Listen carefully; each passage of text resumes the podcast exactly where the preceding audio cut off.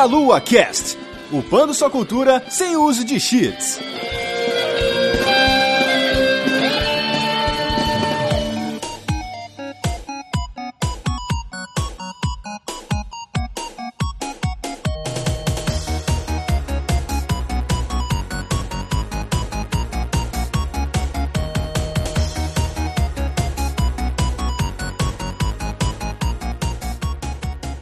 Saudações, queridos ouvintes! Está começando mais um Meia Locast. Eu sou Renato Seveniani e hoje estou aqui sozinho para fazer a abertura aqui desse programa, que assim como no ano anterior e no programa sobre os quadrinistas da CCXP, é, será um programa de entrevistas, né, com diversas entrevistas que nós gravamos na área indie da BGS 2018. Vocês vão conferir aí diversos produtores de jogos falando aí. Espero que vocês gostem e vocês vão poder ouvir as entrevistas logo depois dos nossos recadinhos.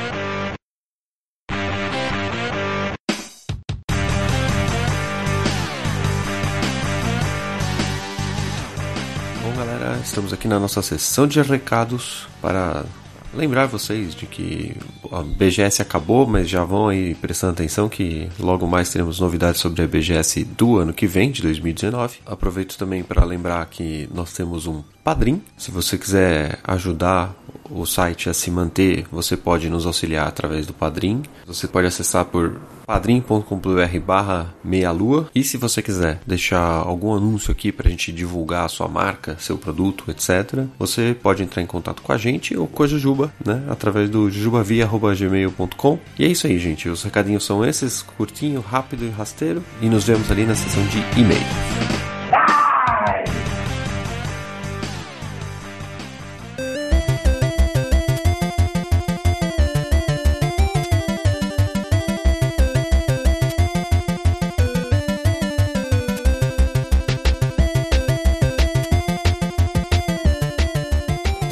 Aqui na área indie, falar com o Márcio Rosa, do Esquadrão 51. Fala um pouquinho do jogo pra gente, qual que é o estilo dele, o que, que você quis apresentar pro pessoal. O Esquadrão 51 é um shmup, é um jogo de navinha, gameplay, mecânicas básicas desse estilo, ou uma certa característica de grades, R-Type, Thunder Force, um pouco de Cinemura, uh, mas com essa estética dos anos 50, remetendo a filmes de ficção científica daquela época em que se contava histórias de escovadores e monstros, que é o enredo narrativo que a gente conta aqui no Esquadrão 51. Falando do enredo, então, a gente tá falando aí de uma invasão alienígena, certo? Isso é um conjunto de militares ali, tentando combater essa ameaça. Como que você desenvolveu essa parte da história? Por que, que você escolheu fazer essa temática dos anos 50? Minha ideia realmente foi aquilo que eu comentei antes de fazer um shmup. Uh, e eu tava procurando temas sobre o que, ia ser, o que, que o jogador ia controlar, que, que, contra o que, que ele ia lutar. Isso veio a ideia de ser uma invasão alienígena, até porque combater alienígenas é um tema recorrente nesse tipo de jogo, só que nisso acabou vindo a ideia de partir para uma estética mais dos filmes. E quando os filmes faziam muito, usavam muito desse tipo de história, entendeu? De E eu também tinha ali, eu já tinha alguns amigos que trabalhavam com cinema e já há bastante tempo eu queria fazer uma coisa junto com eles. Então era um tipo de estética que daria pra gente fazer alguma coisa junto, até que a gente daí acabou filmando cutscenes com atores em live action pra colocar essas, umas cutscenes em FMV e contar a história do jogo. E você optou por essa estética preto e branco também para remeter a, a, essa época. Como que foi para vocês trabalharem com, com esse modelo preto e branco? Porque dependendo de como você utiliza a questão de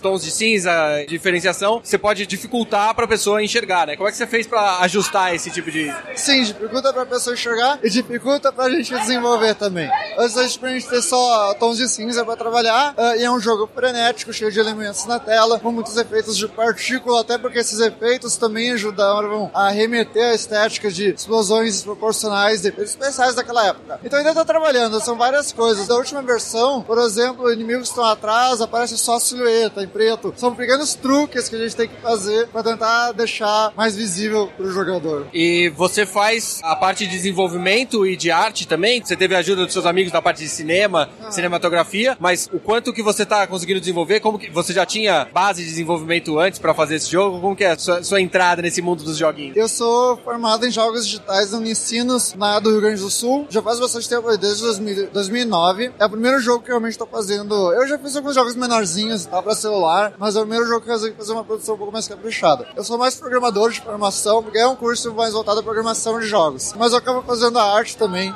aqui do jogo. Na própria empresa, LumiArts, eu criei depois que eu já tinha começado os Call 51. Eu criei a empresa mais para formalizar a ida a eventos e, e ir atrás de investidores e até mesmo conseguir o porte para consoles. Já que você mencionou os portes para console, essa é a minha próxima pergunta. Você tem aqui um jogo que você está apresentando no Switch, que é uma plataforma mais recente, óbvio, vai sair para PC, Xbox e PlayStation 4. Como você está lidando com o porte para essas outras plataformas? Você está usando alguma engine que está te auxiliando para esse processo? Sim, eu estou usando a Unreal Engine. Então isso já facilita a maior parte do trabalho pro porte, já que a, a própria ferramenta já vem toda convertida para o console, né? Olha, isso eu tô tentando aproveitar, principalmente no Switch, uh, os recursos próprios dela. Desde controle de movimentos, que já tem o, desde os gestos para sinais especiais do avião, até controle fino usando o Joy-Con, e o Rumble HD também, que não tá nessa versão, mas tá planejado o uso, que é um é recurso que não tem similar nos outros consoles. É um Rumble muito específico. Os outros consoles geralmente é só sacudida ou não. É uma coisa que vai ajudar, principalmente naquela pergunta que tu mencionou antes, sobre a visibilidade, ser muita coisa, até uma bagunça na tela, proposital, obviamente. E o Rumble HD é um, é um feedback a mais pro usuário e eu quero fazer proveito disso. Bom, uma última pergunta: qual é o seu planejamento de desenvolvimento? Você pretende lançar ele no meio do ano que vem, final do ano que vem, 2020? A gente tá planejando lançar na metade de 2019 e no início do segundo semestre. Eu estou aqui com o Mário Silveira, aqui, que é da Double Action. Tudo bom, Mário? Tudo bem, um abraço aí a todos do mundo da Lua e para todos os leitores aí. Muito bem, vocês estão trazendo vários jogos aqui de vocês. Quais são as novidades que vocês estão trazendo para a feira aqui, no caso da BGS 2018? A gente resolveu embarcar no mercado brasileiro com tudo e a gente lançou há dois meses atrás o Trigger Run. O pessoal pode baixar o jogo, é só acessar o site, entrar no site da doubleaction.com e acessar Trigger Run. E é um jogo muito bacana, cara. É um hero shooter com uma, um gameplay frenético, aonde os caras podem jogar, um, de graça. Dois, o jogo é super leve, vai rodar em, na maioria dos PCs que estão aí no mercado brasileiro. A gente vai ter também o lançamento do Close Beta do Man Down, que é o outro jogo que tá ali atrás. É um jogo na base de shooter, mais Closer Quarters Combat, né? Com mapas menores e tal. Já que você mencionou o Man Down, você pode falar um pouco do conceito do game, como que ele funciona? O jogo é um jogo shooter, né? Com mapas pequenos, aonde vai ter um combate intenso. As classes são as classes é, de assault, né? Classes de sniper. Segue bem a linha dos jogos de tiro aqui que já tem no mercado brasileiro. O legal do jogo é o que? Ele é um jogo de celular que roda muito bem, é um jogo bem leve, tenho certeza que vai expandir bem a base aqui no Brasil. Sobre o Trigger Run, parece que vai sair algumas atualizações para ele. Quais são as principais novidades dentro dessa atualização do Trigger Run? Trigger Run tá vindo com uma, um update que chama Thunderstorm. No update vão entrar o Dragos e o Vincent. O Vincent é um dos personagens principais aí da, da história do jogo. São dois novos heróis e a gente vai também lançar um evento de PvE que chama King Trials, que é um evento que os jogadores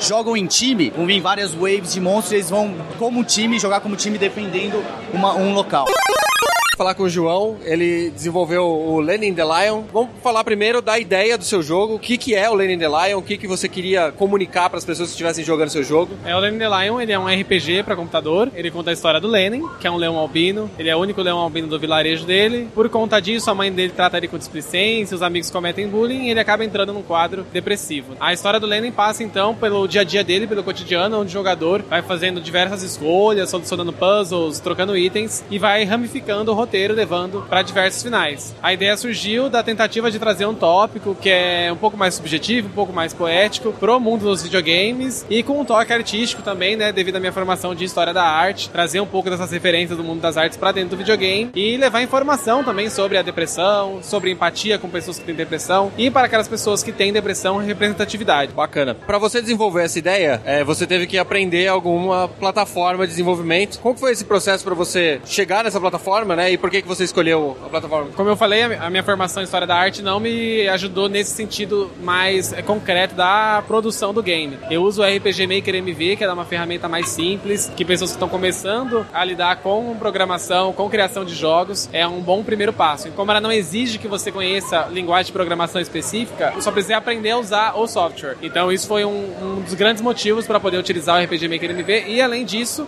é a facilidade que ele tem, né, para poder criar. E como a minha proposta era não demanda é, um conteúdo grandioso, como batalhas que tem um sistema complexo, coisas do gênero, já que ele nem trabalha com batalhas, por exemplo, o RPG Maker provê tudo que eu preciso. E aí você mencionou uma parte importante, né, que é um jogo que não tem batalhas na qual você age, né? Porque tem situações na qual tem brigas. Como que você pensou nesse sistema para que realmente você não precisasse partir para essa linha que costuma ter nos jogos de ter o combate? Então, como se trata de um game que foca mais na narrativa, também tem essa questão voltada para o público que gosta de narrativa. Então, levando em consideração isso, e levando em consideração que o jogo consegue trazer a temática da depressão pela história de forma de literária e por vezes poética, como havia citado, eu acho que a batalha na verdade nem faz falta. Incluí-la seria um problema. Então, ela não estar ali, na verdade, é algo que está colaborando com o desenvolvimento de jogo de uma forma muito fluida. As pessoas que jogam o jogo não sentem falta. Às vezes, pessoas que conheceram o jogo ainda não jogaram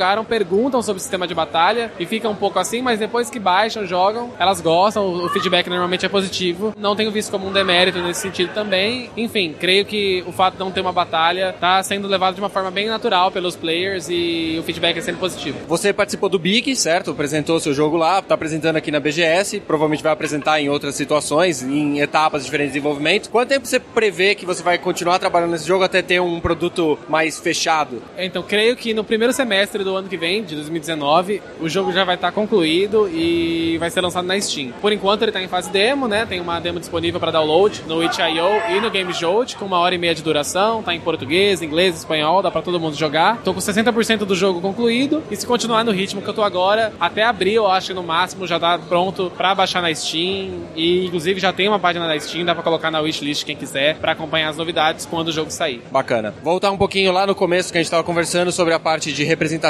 da depressão como um, um problema real, obviamente. Vocês comentaram antes ali que a gente estava conversando que vocês fizeram toda uma pesquisa, vocês têm apoio das pessoas. Como foi esse trabalho junto com é, a área de psicologia para apresentar dentro do jogo uma coisa que fosse crível e que é, respeitasse todas as pessoas que têm essas dificuldades dentro desse jogo e não fazer de uma forma aleatória na, na base do achismo? Devido à minha formação, mais especificamente, como ela é da área de humanas, a gente aprende desde o primeiro semestre que o importante é ter fontes, o importante é se basear em uma bibliografia que tenha palpabilidade. Então, para criar o jogo, eu fui pela mesma, pelo mesmo caminho, porque isso já está enraizado em mim. Para falar sobre depressão, fui atrás da Organização Mundial de Saúde, fui atrás das informações que eles provêm para nós, entrei em contato com o Centro de Valorização à Vida, que é o CVV aqui no Brasil, li bastante sobre teoria sobre a depressão, como que ela funciona no sentido da patologia, que ela tem características que diferenciam, conversei com amigos psicólogos e amigas psicólogas, então toda essa gama de conteúdo me lapidou de uma forma bem positiva para que na hora da criação do jogo eu não caísse em falácias nem em estereótipos bem é, escrachados, seria uma caricatura do que é a depressão, né? Tem vezes que tem cenários que são bem caricatos, que as pessoas falam, nossa, mas esse NPC foi tão rude, acho que isso não aconteceria na vida real. Mas por vezes, na depressão, com a rejeição de quem não entende a depressão na vida real, situações assim acontecem, existem relatos, tem muito livro teórico falando sobre a depressão no cotidiano moderno, então é importante ler sobre isso antes de começar a trabalhar o tema para evitar cair em questões que podem provocar gatilhos emocionais em pessoas que são depressivas ou que já tiveram quadros depressivos. Bacana. Última pergunta aqui. A parte artística, já que é mais próximo da sua formação, como que você definiu o estilo que você queria colocar de visual?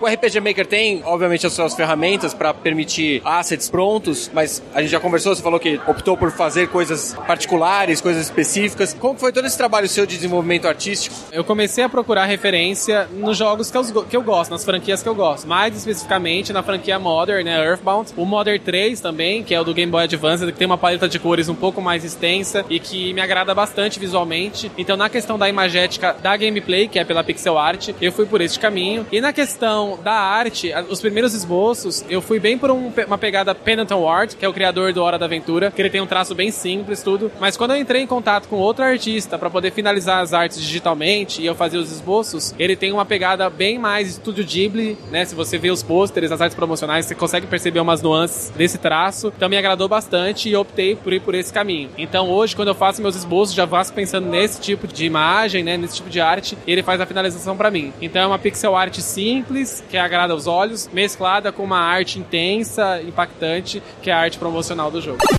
Bom, galera, estamos aqui no stand do estúdio Sinergia, Sinergia Studios, com o Pedro Reale e com o Thiago Adamo. Thiago Adamo, que a gente já conversou várias vezes, é brother. E a gente vai ficar amigo de mais uma pessoa aqui do desenvolvimento dos joguinhos. Vocês estão com um joguinho VR, um Gear VR, basicamente. Fala um pouquinho primeiro do, do que, que é o jogo, por favor. O jogo chama Vigilante Ranger. Ele é um tower defense que você tem que defender, basicamente, uma invasão de robôs para atacar a sua base, assim. Se passa num mundo meio distópico, assim. A gente pegou uma um monte de referência de Blade Runner, então é uma pegada bem cyberpunk, vamos dizer assim, tá ligado? A gente tem tenta- tentou pegar essa puxada dessa vibe, assim. Ele vai sair pra Game VR e pra Oculus Go em novembro. O Thiago trabalhou com a parte de sonorização do jogo, todos os efeitos sonoros, músicas, etc, certo? Como que foi esse trabalho aí? O que, que você apresentou, já que VR é uma experiência diferente de um jogo comum ali, né? Eu trabalhei com uma, uma equipe, né? Trabalhei com o Bruno Mendonça e com o Rafael Massarente, né? As duas pessoas trabalhando comigo. E a gente fez toda a parte de áudio, efeitos sonoros, música. Implementamos usando Fmod Studio também. Foi muito legal o trabalho. A gente demorou dois meses pra pra fazer esse trabalho. Foi um tempo bem curto, mas ao mesmo tempo a gente conseguiu fazer tudo o que precisava. E contamos aí com o suporte aí do pessoal da Sinergia que mandou muito bem aqui com a gente durante o jogo. Foi bem legal, porque eu pude trazer um pouco das influências de Vangelis que eu sempre quis para um jogo, né? Nunca tive a liberdade de usar isso no jogo e consegui usar no, no Vigilant Ranger. Fala um pouquinho como foi o processo de desenvolvimento do jogo, como que vocês tiveram essa ideia e como que as pessoas podem é, acessar e ter esse jogo para eles poderem brincar também. Pô, acho que a ideia surgiu mesmo porque a gente viu que a, o VR e, sei lá, a realidade aumentada também é um dos nossos produtos. é, eram umas tecnologias emergentes que seriam muito interessantes de entrar nessa vanguarda, assim, nessa crise da onda, sabe? Então a gente começou a querer fazer testes, experimentar e tudo mais. E basicamente acho que foi nisso, foi vendo a tecnologia rolando, falando, pô, será que a gente consegue fazer? E começamos já a fazer uns, uns protótipos mesmo pro Samsung Gear VR e depois começou a crescer tudo o protótipo, o projeto e tá o que tá agora. Bom, você pode encontrar novidades do jogo na- no Facebook, no Vigilante Ranger, na página dele, e também na própria página da Sinergia Studios. A gente vai sempre alimentar lá com, sempre manda arte, tem um pouquinho, estamos fazendo uma parte de um documentáriozinho de desenvolvimento também, então acho que vai ser bacana. Fala um pouquinho dos outros títulos da- do, do Sinergia, em pra quais plataformas eles estão disponíveis aí. Fala um pouquinho desse outro trabalho. Um outro jogo que a gente está expondo aqui na BGS é o Tiny Force Deluxe. Ele é um jogo que é meio RPG com elementos de física, então é como se fosse um- uma bolinha de good com classes de RPG. Então é uma bolinha que quica mais rápido, uma bolinha que atravessa e tudo mais. Esse é um jogo que já tá na Steam, tá disponível. Então é só procurar lá Tiny Force Deluxe. E um outro produto que a gente tá mostrando aqui é o Army of Robots, que é um jogo de realidade aumentada que a gente fez usando o R-Kit e o R-Core, tanto da Apple quanto das, do Android. Ele é um jogo também de. Ele é bem simples, ele é uma forma mo- meio que mostrar a tecnologia, porque ele é um arcade que os robôs vão caindo na, na mesa, sai uma metralhadora da parede, sei lá. E é legal pra ver como que funciona esses objetos 3D no nosso mundo, assim. Então é bem uma porta de entrada do AR, assim, eu acho. É bem legal. Disponível pra iOS e Android. Bom, galera, estamos aqui com o Guilherme. Ele vai falar um pouquinho do Josh Journey. Primeiramente, o que é o Josh Journey? Josh Journey Totens da Escuridão é um jogo beaten up, quatro jogadores, cooperativo, local. E a gente começou esse projeto como um trailer de animação, porque a gente, Província Studio, é um estúdio de animação e ilustração lá de Goiânia. Começamos esse projeto através de uma animação, depois a, gente adaptou esse projeto, entrou em parceria com outros amigos lá de Goiânia, é um outro estúdio de programação para fazer parceria e um, uma galera também de música também para fazer parceria lá de Goiânia também. E aí a gente adaptou todo o projeto para se transformar no material interativo que era um game, né? Você já contou um pouquinho aí do processo da animação, etc. Como que foi pra vocês entrar nessa nova área do desenvolvimento? Teve muitas barreiras diferentes que vocês se depararam. Como que foi esse, esse novo desafio pra vocês? É diferente porque a animação é só você sentar na cadeira e assistir e o, o game não, né? O game, o game dá muito bug, dá muito erro, você tem que testar, retestar. Essa questão de você trabalhar o level design, que é uma coisa que também não tem em curta-metragem, já em, em desenvolvimento tem. É, animação também você precisa dar uma reduzida, dar uma acelerada, então são coisas que você precisa de um material interativo que tem um aporte do jogador na hora dele apertar o botão e, e dar o comando, né? Então são coisas que a gente teve que aprender ao longo do processo, mas tá dando tudo certo. A gente tá imprimindo a mesma estética que a gente sempre trabalhou dentro do estúdio, tá conseguindo ter um resultado legal. A galera tá falando que é um jogo bacana, esteticamente bonito e divertido. Então, acho que esse que é a nossa intenção aqui. E já que você mencionou a estética, qual que é a linha estética que vocês seguiram? Quais as influências? Como que vocês decidiram por esse design mais colorido? Como que foi esse processo? Quando a gente fez o trailer de animação, a gente já tinha referência de jogos, por isso que eu acho que era, a ligação era tão forte. Zelda ou Chrono Trigger, então, tipo, eram as nossas referências para fazer o trailer. E aí, quando a gente adaptou pro jogo, só foi um pontapé para isso também. A gente sempre buscou, na nossa estética, coisas de- à animação francesa, quadrinho franco-belga também é uma coisa que eu gosto muito, é, animação japonesa também. Então, a gente meio que colocou isso tudo dentro do caldeirão e conseguimos fazer a nossa estética. Bacana. E esse jogo, vocês têm o plano de desenvolvimento dele para lançamento? Já está disponível? Quais são as plataformas? Nosso intuito é a gente lançar ele no meio do ano que vem. Nesse projeto a gente conseguiu é, financiamento através da Ancine, porque a Ancine teve o primeiro edital de jogos eletrônicos dela colocado em 2016 e a gente colocou, adaptou captou o projeto, aprovamos, aí a gente tem agora o financiamento e o aporte deles, e a gente tem que entregar para eles até o início do ano que vem. Depois que a gente entrega para eles, a gente tem um ano para lançar nas plataformas online. Aí o nosso intuito é até meio do ano que vem. Bom, galera, estamos aqui com o André Machado. Ele fez a música do Josh Journey e, obviamente, outros trabalhos aí. Conta um pouquinho como que é trabalhar com música para games aí, qual que é a sua formação, experiência aí, pra, antes da gente começar a falar da música especificamente desse, desse jogo aqui. Primeiramente, muito obrigado. Agradecer aqui ao Meia Lua por estar tá dando essa oportunidade para a gente falar um pouco aqui do nosso jogo. Então, sou um compositor de trilha sonora. Na verdade, esse é o primeiro jogo que eu estou fazendo a trilha, mas já tenho uma grande experiência por fora, fazendo música para cinema, fazendo música para animação também. Eu estudei música na faculdade, tenho uma formação tradicional na música clássica, tenho uma tendência no meu trabalho ser um trabalho mais sinfônico, mais instrumental também. Fiz um mestrado em música para cinema e TV na Inglaterra e aí agora estamos na luta, né? E com música para game, poxa, cara, é, é uma grande diversão, né? É um trabalho diferente do cinema, que no cinema às vezes eu tô muito preso ali na, na imagem, muito preso ali em syncs, né? E aqui eu tenho, eu tenho uma liberdade, de certa forma, que é muito gostosa de se trabalhar, né? É um grande prazer, tá? Tá fantástico. A gente vai gravar aí semana que vem com um grupo de música medieval que vai trazer uma sonoridade muito única aí pro jogo. E espero que vocês gostem. Você trabalhou também com a parte de efeitos sonoros, essa parte, ou só a música dentro do jogo? Trabalhei só com a parte da música pro jogo. A parte do sound design tá sendo feita por um parceiro meu que tá lá em Vancouver, que é o Maurício Ruiz. E a gente já mantém essa parceria. Então ele fica por conta do sound design, eu fico por conta da parte musical. E aí, você tá falando da, vai gravar junto com uma banda mais medieval, um som mais tradicional. Quais vão ser as influências que vão usar? Qual que é o estilo que vocês pretendem dar aqui? Porque é um jogo bastante colorido, né? É uma música medieval normalmente é uma música um pouco mais dark, um pouco mais pesada. Como, como que você vai trabalhar essa Então, então é, o bacana é o seguinte: é medieval na instrumentação. A música não necessariamente é medieval. A não ser a primeira área, tem a província do vento, né? Eu tenho uma pegada um pouco mais medieval. Depois eu já saio dela. Mas a instrumentação, ela é medieval. Quando eu fui conversar com o pessoal, até brincava, ah, vamos trabalhar um medievalismo de ficção científica brasileiro, né? Essa era uma ideia, só que não vai ter tanto elemento de ficção científica, porque eu decidi não usar nada de sintetizador, é tudo acústico. E como no jogo estamos, são quatro províncias distintas, né? Eu trabalhei o quê? Uma cor para cada província. Então é uma cor de instrumentação. Estaria variando os temas, mas cada província tem uma cor. Desse trabalho que eu realizo com quarteto, né? Então eu tenho uma musicista que ela vai tocar uma espineta, que é um cravo menorzinho, né? E também vai estar tocando uma viela de roda. Então, dependendo da província, eu vou alternar o que ela vai tocar. Na província do vento, tô trabalhando sempre com cravo, por exemplo. Chegou na outra província, já tô com uma viela de roda. Então já tô mudando a cor da instrumentação. A flautista vai estar tocando flauta baixo, flauta contralto, flauta soprano. Vamos ter aí também uma gaita de folhas, que vai também vai trazer uma sonoridade bem bacana. E dentro do medievalismo, que vai vir um elemento brasileiro, que vem da rabeca, né? Vamos ter uma fase aqui que é a província do deserto, que nós temos o personagem que é o Farcol, que é um tamanduá, que é uma homenagem à cultura brasileira. E como eu disse, é um quarteto medieval, mas a música não necessariamente é. Então eu tenho uma das fases dessa província, eu bolei quase que um baião, mas que também não é baião, é um baião universalizado, né? Dentro dessa instrumentação medieval. Além da rabeca também, eu tenho um conjunto de percussões que vai estar trabalhando junto com a gente. Todo o pessoal lá da Filarmônica, lá de Goiânia, então músicos que vão trazer um brilho bem interessante para o nosso trabalho. Muito legal.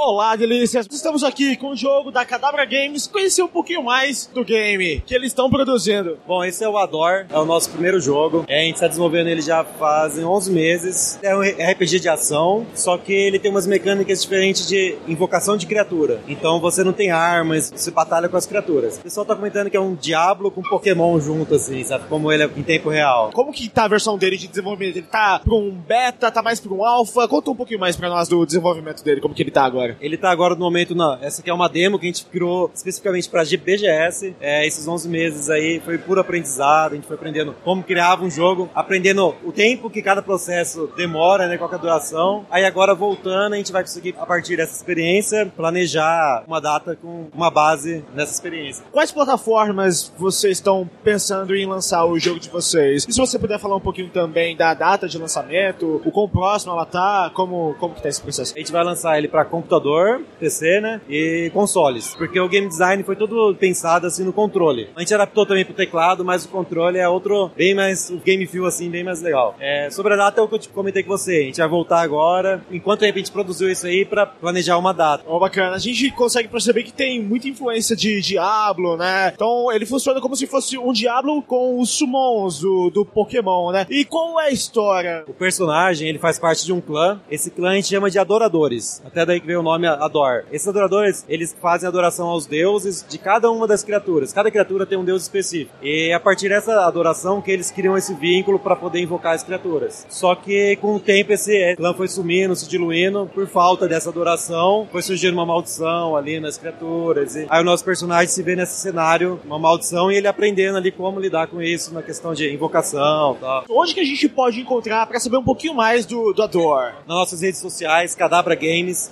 Facebook, Twitter, Instagram. A gente tá toda semana praticamente postando o processo do jogo. A gente posta bem making off, até uns vídeos de tutoriais, assim, que- porque a gente aprendeu tudo online. Então é um jeito de retribuir um pouco o que a gente aprendeu na internet, assim. Bem, galera, estamos aqui na BGS 2018, na Avenida Indy. A gente tá aqui com o Rodolfo, da Mad Viking Studio, pra falar um pouquinho sobre o jogo. Você poderia explicar pra gente que- do que se trata o Try da Repeat com esse nome super sugestivo? Ele é um jogo de plataforma com uma mecânica um pouco diferente, onde a morte não acaba sendo tão punitiva, ela é útil. Porque no Mario você começou, você morreu, você volta do começo. Não, você morreu, sua cabecinha fica lá, você vem com outro, outro Cuber, e você consegue arrastar ela, pular em cima dela, usar como plataforma e passar por todos os obstáculos da fase. Então essa é mais ou menos a mecânica principal, que existem outras mecânicas em cima dela. Tem uma história, uma narrativa por trás, uma atmosfera bem portal, assim, tem um robô que te acompanha durante toda a narrativa, desse ambiente de testes. assim. Você citou Portal, tem alguma outra referência que foi muito pesada pra você na hora de pensar o jogo, de criar, desenvolver? Tem o Battle Block Theater, que eu gosto muito, é um jogo que tem uma referência bem legal. E jogos mais como Fez e Super Meat Boy, só que não encaixam tanto na questão da mecânica, né? Por ser meio diferente e não ser tão fast-paced igual o Super Meat Boy, que é um negócio rápido, etc. Não passa tanta raiva também. E quais são os planos que você tem pro jogo em relação ao lançamento, a plataforma que ele vai sair e tudo mais? Se tudo der certo, março pra Steam e mobile primeiro, e Nintendo Switch em uma segunda instância, né? Porque tem que fazer portabilidade pro Switch e tal, mas Switch é, é o que eu foco, assim, depois. Sim, sim. Qual foi a base que você teve, a inspiração também em relação ao estilo de arte que vocês abordaram? Se foi por uma facilidade na hora do desenvolvimento ou se é um estilo mais que tá no seu coraçãozinho, assim, mais guardadinho? Além de eu gostar muito do pixel art, é, tudo começou em 2015, quando eu participei de um evento, de uma competição de 7 dias, que o tema era a morte. E aí eu ia fazer tudo sozinho também. Eu falei, preciso fazer uma coisa simples. Aí eu inventei uma plataforma e, por sem querer, acabou essa mecânica funcionando. Eu falei, vai, foi assim. Eu ganhei essa competição na época e joguei o jogo na internet como se não quisesse nada. Aí os maiores youtubers do mundo jogaram, PewDiePie, Markiplier, jogaram e bombou, sabe? Só que só esse ano eu consegui investimento pra fazer uma versão decente pra colocar no videogame e console. Pixel art é fácil, eu consigo fazer, fácil entre aspas, né? É o que eu consigo fazer. Como eu faço tudo sozinho, a programação é o meu foco principal. Só que a arte mais difícil, de banner, de essas coisas assim, ou animação mais complexa, eu pago, assim como a música. O restante sou eu que faço. Então, eu tentei puxar uma coisa, além de eu gostar muito, uma coisa mais fácil que eu consiga ter aquela mão no meio, assim, a mão na massa no meio, de ficar fazendo. Você acabou citando que você tá trabalhando isso daqui sozinho. Como que é desenvolver um projeto desses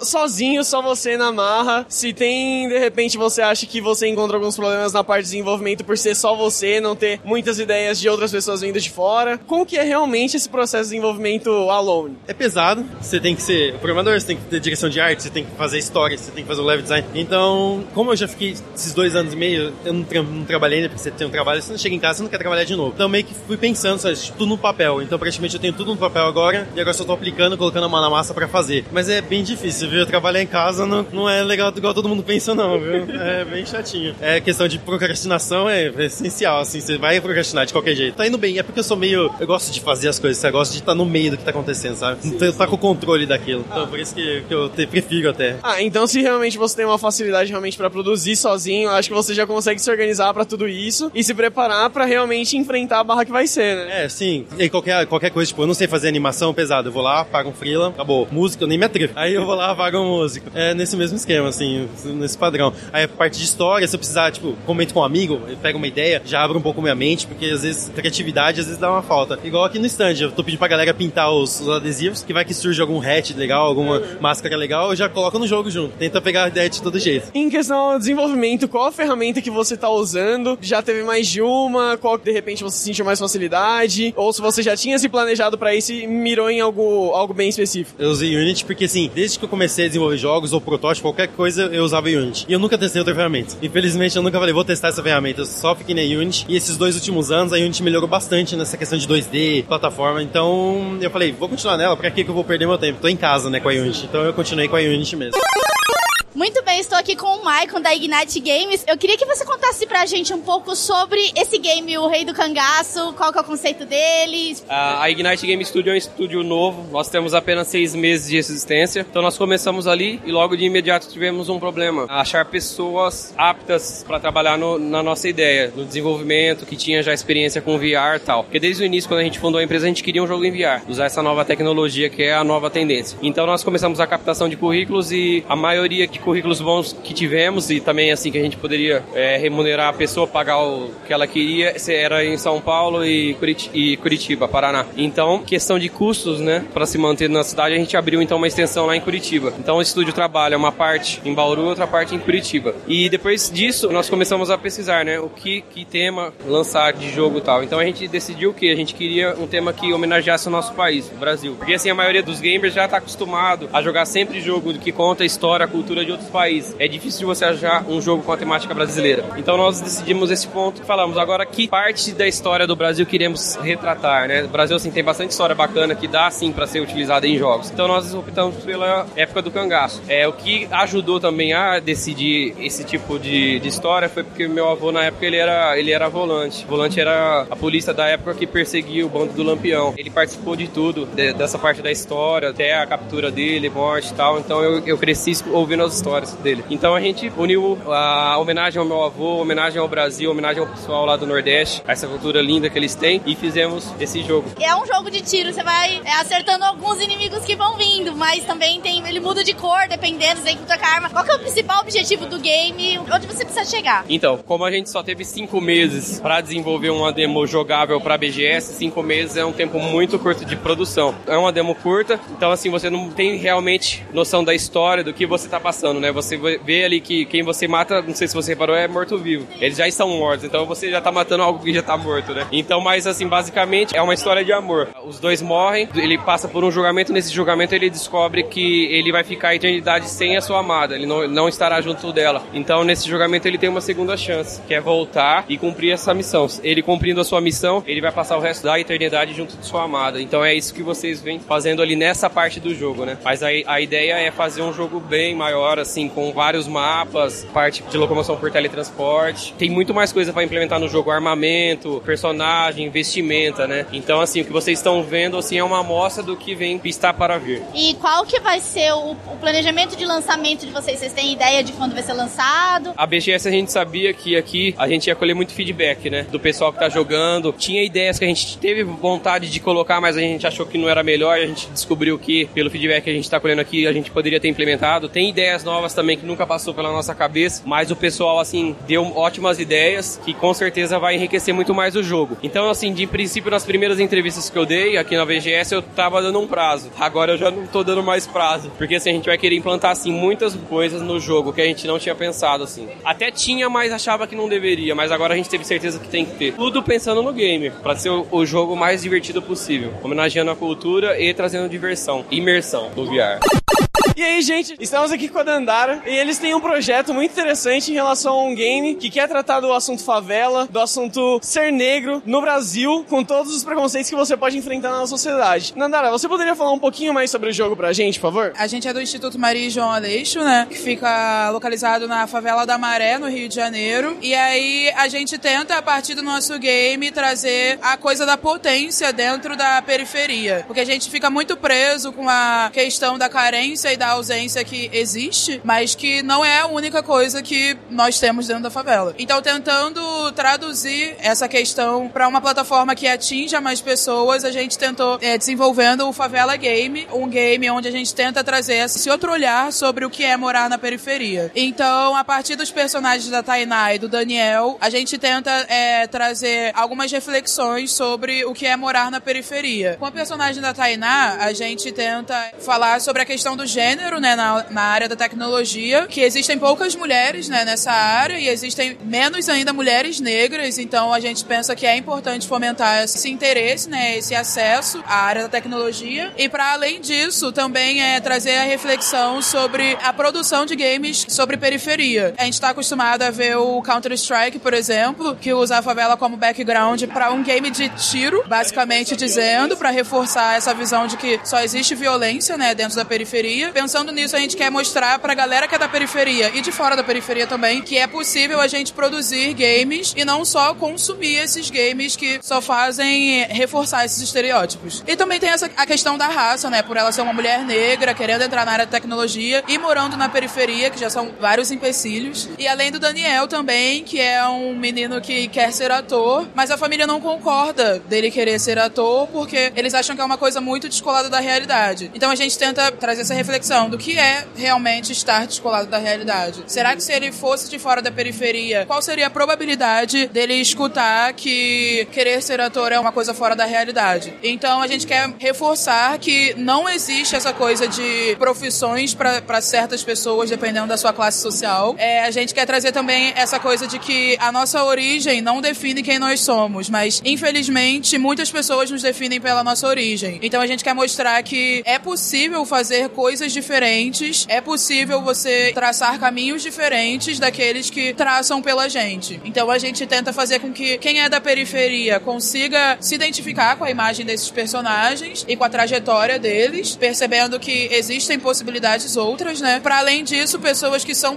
de fora da comunidade, que não vivem essa coisa do dia a dia na periferia, que elas consigam entender mesmo que minimamente como é difícil para um jovem morador de periferia, negro, como é difícil atingir os seus objetivos apenas por empecilhos que são colocados pra gente. A partir dos trabalhos do instituto e a partir das nossas vivências também, que dizem muito, a gente tentou traduzir todas essas inquietações em um game que a gente acredita que vai atingir muito mais do que um texto. Não que o texto seja uma coisa ruim, mas é óbvio que sendo uma coisa mais lúdica, atinge mais pessoas. Ainda mais numa sociedade hoje que busca o dinamismo e a interação, acho que realmente é um modo muito mais fácil de você conseguir alcançar mais gente. Em relação ao desenvolvimento do jogo, como que está sendo? Qual a equipe que vocês estão tendo para trabalhar no desenvolvimento? E quais as plataformas e para quando vocês pretendem lançar? Então, a gente está ainda no processo, né, de desenvolvimento. A gente está há quatro meses juntos no núcleo de tecnologia, né? E nós somos seis jovens, né? Cada um de uma periferia diferente. E a gente, a partir dessa nossa vontade, né, de querer trazer essa outra visão, a gente se juntou para tentar criar esse game.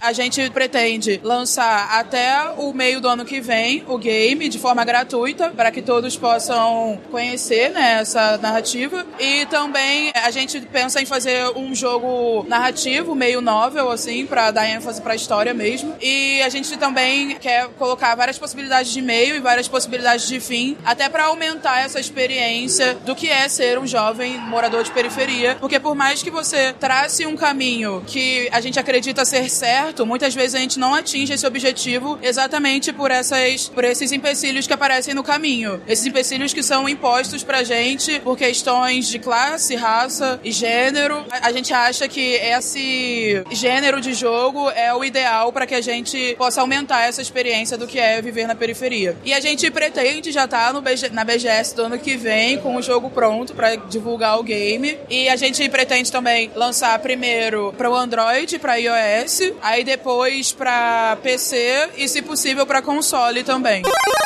Estamos aqui para falar um pouquinho do Magic the Gathering Puzzle Quest com o Guilherme Evangelista e a gente vai falar um pouquinho do jogo, do processo de desenvolvimento do jogo, processo de recebimento desse jogo que era de uma outra desenvolvedora. Fala um pouquinho o que é o Magic Puzzle Quest. Uh, o jogo do Magic the Gathering Puzzle Quest, a gente utiliza a IP do Magic, que seria a história, as cartas, o tudo que tem do Magic, no universo de jogos é, mais casuais, Puzzle Quest, que a gente chama. Que é aquele jogo de você quebrar, juntar geminhas e tal, aí você junta três, aí quebra e cai, sabe? Aquele meio Candy Crush, assim. Todo mundo apelida de Candy Crush de Magic, assim, nosso jogo, sabe? É, mas tem spells, tem suportes. Vence quem derrotar o Planeswalker inimigo primeiro. Aí fica nesse jogo, assim, de estratégia, com um pouquinho de, de skill ali na, no board, mas também um pouquinho de sorte também. Mas é um jogo bem casual, assim, tá disponível para as duas lojas é, virtuais, seria a Google Play e a App Store. Totalmente gratuito, mobile. Jogo de tabuleiro Match 3 com Magic. Você falou de atacar as criaturas, você vai recolhendo as manas, acumulando pro seu Planeswalker, e você tem as suas cartas, barreiras, criaturas, spells. Como é que você determina qual delas vai agir ou elas agem automaticamente? Como é que funciona essa parte? É, no final de cada turno, as cartas a gente chama de turno de ataque. Primeiro turno é você fazer o match. Segundo turno são as cartas receberem as mana. Terceiro turno é as cartas entrarem em campo. E o quarto turno é as cartas atacarem e fazerem as suas ações. O turno que o jogador joga é somente o do match, que é o primeiro. E às vezes se a, a carta tem alguma ação, tipo, ah, quando essa carta entra, é, selecione alguma carta para receber um buff. Aí você tem que dar ação. Senão ela só entra em campo. Aí no final do turno ela ataca sempre o inimigo, a não ser que o seu, o seu inimigo tenha uma carta de defesa, que daí vai entrar na frente do, do inimigo principal, que seria o Planeswalker inimigo. E aí a gente parte um pouquinho pra parte de desenvolvimento, né? Você faz a parte de testes. Primeiramente, esse jogo não era desenvolvido pela Octagon, certo? Era desenvolvido por uma outra empresa canadense, se não me engano. E aí ela veio parar na mão de vocês. Como é que foi esse processo de receber um jogo que já estava pronto e aprender tudo que tem que aprender sobre ele pra continuar desenvolvendo? É, a Octagon trabalha já com esse processo que a gente chama de Live Ops, que é a gente pegar um jogo que tá no mercado já, de uma empresa grande, geralmente, só que eles vão. Eles adotam outro projeto e, e precisam de alguém para dar continuidade a esse projeto deles que já foi lançado. No caso do Magic, era uma empresa canadense que acabou fechando, e aí a publicadora pro- procurou a gente para experiência já com Live Ops, pra gente dar continuidade ao projeto. Então já faz um ano que a gente assina o projeto dessa empresa. Tem todos os problemas de você pegar o código de uma outra empresa. Quem é programador sabe bem disso, que você tem que mexer no código da outra pessoa. Mas é uma questão de adaptação. A gente se adaptou bem, conseguiu já. Agora a gente pode dizer que o jogo é totalmente nosso, assim, porque tá com o nosso, nosso DNA lá no jogo. As cartas que estão no, no modo standard, que é o. Quem joga Magic sabe bem, são as últimas coleções que saíram, são todas nossas já, então o jogo tá bem. É Octagon já, tá bem brasileiro, assim, pode-se dizer. Considerando que você teve que começar a utilizar um código que já existia, você como QA vai fazer os testes, como é que você lida com a definição desses testes e age junto com os programadores para vocês conseguirem mexer nesse cara? E aí uma pergunta atrelada é o quanto que a Wizard of the Coast ela tem participação nesse processo de decisão de mudança do jogo? Primeiro eu vou responder a segunda pergunta. A Wizards ela tem total conhecimento do jogo, porque é licenciado, a gente é, a gente é produtores de conteúdo deles é, é, autorizados. Tudo que a gente faz, tudo que os game designers decidem, a Wizards tem que aprovar. Porque eles não podem deixar que perca o DNA do jogo e tal, porque eles são bem rigorosos nesse sentido. Então todas as cartas do jogo a gente faz o design deles, manda pra eles, eles, a- eles aprovam, eles falam, não, muda isso, muda aquilo. Tudo que tem na parte de design, até mesmo a- as imagens do jogo, a gente tem que definir no nosso jogo, eles falam, não, move um pouquinho pra direita, move um pouquinho pra esquerda. Então é tudo tem. A Wizards tá com o DNA dela ali. Eles não tiram o dedo de cima. É, a gente tem a comunicação direta com eles, mas a gente faz reunião semanal com ele, conversa com eles, apresenta as propostas e debate com eles assim tal. Então é uma comunicação bem direta mesmo com eles. Na questão de QA é, é bem difícil, porque o jogo já tem mais de duas mil cartas. A gente lança coleção a cada três meses. Mas nesses três meses a gente tem ali um, um mês e meio de implementação e tal. Então acaba tendo um período de teste que é bem apertado, assim. E agora pensa, a gente lança a cada, a cada coleção a gente lança 200, 250 cartas. Então a gente tem que testar essas 200 cartas e prevenir que nenhuma carta passada das 2100 entre em conflito com essas 200. Então é bem difícil, assim, manter o jogo bem testado, sem bugs, assim, sabe? Por exemplo, a gente lança uma mecânica que ela mexe com a mão. Aí tem uma mecânica que foi feita dois anos atrás que também mexe com a mão. Aí quando as duas juntas acabam dando algum bug, algum crash e tal. Então o nosso trabalho é prevenir que isso não aconteça. Às vezes acaba acontecendo porque é inevitável. Mas a gente tá sempre ali ouvindo a comunidade, a comunidade ajuda bastante a gente pra corrigir esses bugs e deixar o jogo bem polidinho pro, pra galera, assim, que é o ideal, né? E na questão da, do desenvolvimento do- da parte de match tree, de equilíbrio de jogo, você falou que tem um pouco da sorte, os Magic tem esse fator que faz parte do próprio jogo de cartas, no qual você depende de como o baralho tá embaralhado e poder tirar as cartas nas ordens certas, mas tem a parte também do match tree que é, um- é uma segunda camada ali de sorte, do que o algoritmo tem que colocar as peças das manas e tal. Como é que vocês trabalham com essas duas mecânicas de sorte atreladas para que o jogo pareça justo pro jogador? Tá, a gente tem um sistema primeiro pra mão do jogador. O jogador tem 10 cartas, elas podem ser puxadas 5 vezes e só vão ser puxadas novamente depois que todas forem puxadas essas 5 vezes. Pra você não puxar a mesma carta 100 vezes, sabe? Então é um, é um sistema de equilíbrio que a gente criou pra,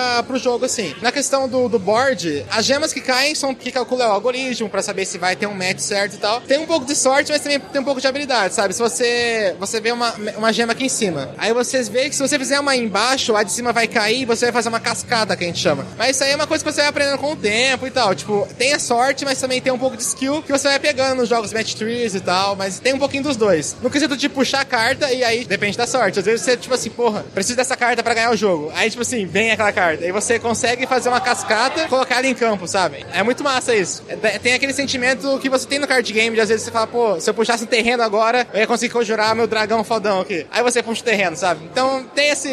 tem a sorte também e tal. É bem legal. E aí você falou do baralho, das cartas à mão, etc. Como é que você monta o baralho pra poder jogar? É, primeiro você escolhe o Planeswalker, né? Que, são, que é o seu champion, assim, vamos falar mais na língua mais. General. General. Cada um tem uma cor, ou mais cores, ou sem cor, que a gente chama. O deck dele tem que ser baseado na cor que o Planeswalker tem. Então, por exemplo, se você tem um Planeswalker que é verde, as cartas que você tem nele tem que ser verdes. Ou, por exemplo, uma carta verde, vermelha, verde, azul. Ela tem que ter o verde ali. Ou também ser uma carta incolor, que a gente chama, que são as cartas que funcionam em qualquer deck. Pra montar o deck é bem simples. Você. Primeiro você tem que ter as cartas, você vai comprando booster, você vai abrindo booster, vai ganhando cartas de eventos também. É, aumenta a sua coleção. Aí você vai na área de Planeswalker, edita o seu deck, monta o deck da forma que você quiser. Pode ter cartas Legacy, Standard, que é os formatos que a gente, que a gente usa no Magic. Tem alguns eventos que são totalmente Legacy, que a gente chama, que você pode usar qualquer carta do jogo. Tem eventos que são Standard, que você tem, pode usar só as últimas cinco coleções ali, que é pra manter mais a rota- a rotatividade de cartas e tal. Mas é bem tranquilo pra hora de montar. Você pode até usar um auto-generator lá de decks pra ele montar pra você. Só tem uma restrição só que, por exemplo, tem decks que você não pode usar 10 criaturas, sabe? Cada Planeswalker tem uma, tem uma limitação. Pra você não colocar só suporte, ou só spell, ou só criatura. É uma forma de balanceamento mesmo do jogo, assim. Como que o pessoal faz pra acessar esse jogo? É só entrar em qualquer loja virtual, né, mobile, que seria a Apple Store a Google Play. Procura lá Magic Puzzle Quest ou Magic PQ, você já vai achar o jogo. É o primeiro que aparecer, baixa lá, joga, é totalmente gratuito, não precisa gastar nada pra jogar. Se você é um cara colecionador e tal, você vai ficar mais atiçado a gastar. Mas não precisa gastar nada, é só jogar, jogar, jogar, jogar, se divertir, participar dos eventos, ganhar uma história, entrar em contato com a gente. A gente é do Brasil, a gente responde mesmo, responde brasileiro, responde gringo, responde tudo. Então é só isso, baixa lá, joga, joga o jogo. No final desse mês vai ser uma coleção nova, que é a Ravnica.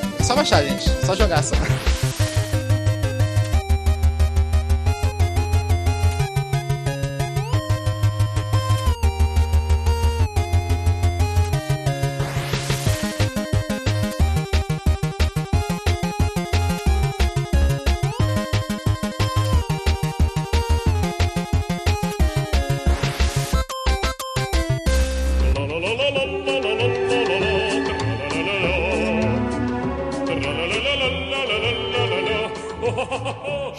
Aqui ao final desse cast de entrevistas. Hoje fazendo tudo solo aqui, estou sozinho de novo para poder chegar a essa leitura de comentários. Eu vou primeiramente falar que é uma vergonha o fato de que vocês não comentaram no podcast, certo? Não tem nenhum comentário no Deviante e tem só um comentário do Todos Desistindo lá no site do Meia Lua que eu vou ler agora. E ele fala assim: Quem manja da BGS é outra história. Sabe até onde jogar enquanto a fila desejada está lotada. Ouvi muitas dicas ótimas que poderiam ser usadas em lugares diferentes, incluindo feiras, shows e ônibus. Só falta pôr em prática. Dos comentários, nem tinha percebido a larica. É, cara, a, a BGS é um evento muito cheio, é muito difícil acessar os jogos. A gente sabe que tem essa dificuldade, em diversos eventos grandes vai ter essa dificuldade. Mesmo eventos menores, como o Big, por exemplo, tem alguma fila e, e alguma necessidade de você esperar para conseguir jogar os jogos que estão expostos ali. É, então a gente precisa realmente focar um pouco mais em achar a diversão do, do show né, da BGS em outras formas ali quando a gente tem a frustração de se deparar com uma fila muito grande. É, o bom é que tem realmente esses jogos que chamam menos atenção, mas que também são divertidos de jogar, que podem ali ocupar o seu tempo. Por exemplo, enquanto você espera o seu horário da fila da Sonic, tem as marcações de horário, etc. Não lembro se a gente mencionou, mas no, é, na BGS 2018 tinha a opção de você comprar o Fast Pass, que você entrava no evento um pouco antes né, do, dos demais que compraram ingresso e tal. Então tem aí ah, algumas opções, tentar facilitar o acesso àquele joguinho especial que você quer tanto jogar e que vai ter filas gigantes, mas mesmo isso não é perfeito, né? Bom, Vamos ver aí o que, que a BGS 2019 aguarda aí nos, nos trará, né? E logo mais tem mais evento grande aí. Quem sabe a gente vai conseguir cobrir esses outros eventos e a gente traz aqui para vocês o que a gente achou deles. Bom, muito obrigado aí, Tudo Destino, pelo seu comentário. Para quem não comentou nesse porque era BGS, não foi, etc. De qualquer forma, comentem aí nos outros posts, nos outros podcasts. Não deixem de comentar, de interagir com a gente no Twitter, no Facebook, no Instagram e todas as nossas redes sociais. Muito obrigado aí, um abraço e até o próximo programa.